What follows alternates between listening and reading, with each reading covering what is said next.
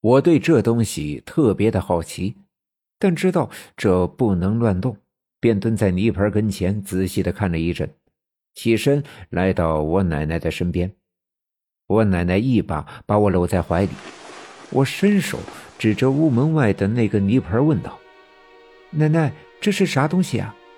我奶奶摸了摸我的头，说道：“这叫拘魂马，是给你爷爷拘魂用的。”一会儿啊，要给灶王爷烧了，请灶王爷帮忙把你爷爷丢的那个魂儿找回来。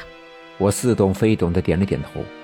对于丢魂这事儿，我前阵子一直听爸爸和奶奶说起，我也多少的了解到，前阵子之所以我老是体虚无力，还经常耳鸣，听到或见到一些别人看不见的东西，就是因为我的一个魂丢在了柳树沟。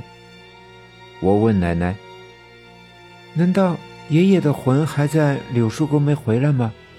那爷爷是不是也像我一样，能看到很多奇怪的东西？”我奶奶笑了，说道：“你爷爷呀，跟你的命不一样，你的生辰八字是特殊的。你爷爷的魂儿啊，上次从柳树沟出来了，现在在北山的坟茔地游荡。”回不来了，奶奶一会儿啊，就给你爷爷拘魂。听了奶奶的话，我对生辰八字产生了兴趣，于是便又问道：“奶奶，什么是生辰八字呀？我的生辰八字怎么特殊了呀？”奶奶见我刨根问底，便把烟袋在炕沿边上敲了敲，敲掉里边残留的烟灰，继续跟我说道。你是十月初八出生的，那一天呐是大涅盘日，在很早很早的早时候，就是十月初八这天，这个世上啊遭受了一场大灾难，妖魔鬼怪都出来了，死了很多很多人。后来呀，佛爷就把这一天叫涅盘日，你就是这一天出生的。时辰又正好特殊，所以很多发生在你身上的事儿啊，是天生的。我仍旧似懂非懂，便又问道：“奶奶，那跟我一样生日的不多的是吗？他们都和我一样呀？”我奶奶笑了，又摸了摸我的头：“不是，是因为啊，你生出来的时间也特殊。”所以你才有这样的本事。你现在还小，等你长大了呀，就知道啦。奶奶慈祥的笑，面色温和。突然，她哎呀的大叫了一声，把我吓了一跳。奶奶把我放在炕上，穿鞋下地，冲着西屋喊道：“老二啊，你快来！”我爸爸闻声赶来，见我奶奶面色凝重，就知道有什么重要的事。我奶奶一把把我爸爸拉过去，问我爸爸道：“老二是，你知道三皇子的生日是哪天不？还有白小娟的。”我爸爸被问得一头雾水，挠着脑袋说道：“不知道呀，不过村里的户籍本里肯定有，全村人的材料都有。妈，你怎么问起这个？”我奶奶皱起眉头，面色凝重的说道。刚才跟大勇说起他生日是十月初八，我忽然想起个事儿。隔壁的小军呐，我从小看着他长大，他和咱家大勇啊同一天生日，你记得不？我爸爸点了点头。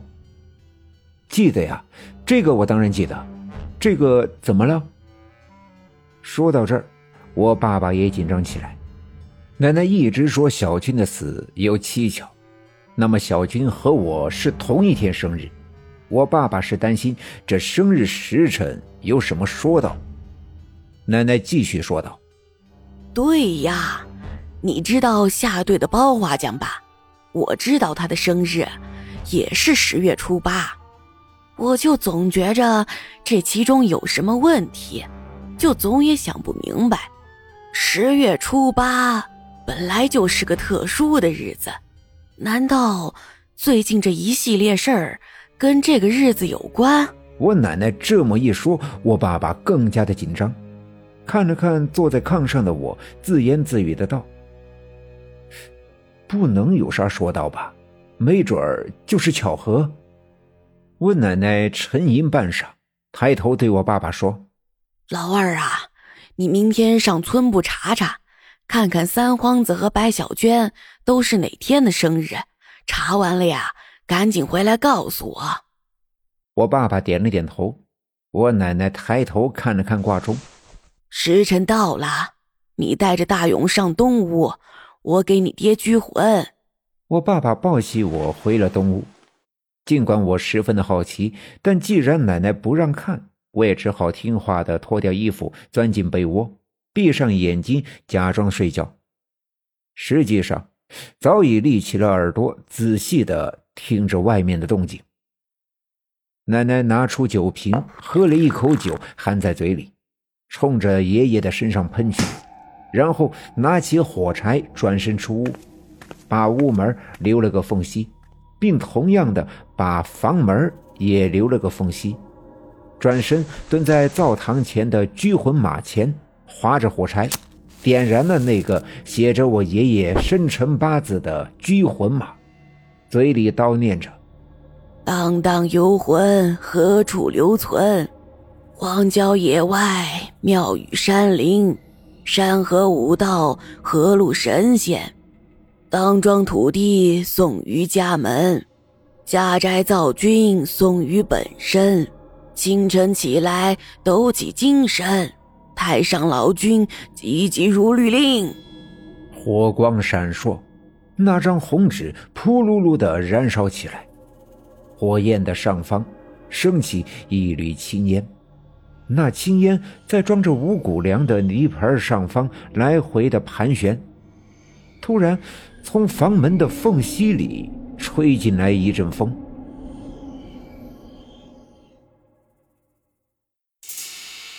本集已经播讲完毕，感谢您的收听。欲知后事如何，且听下回分解。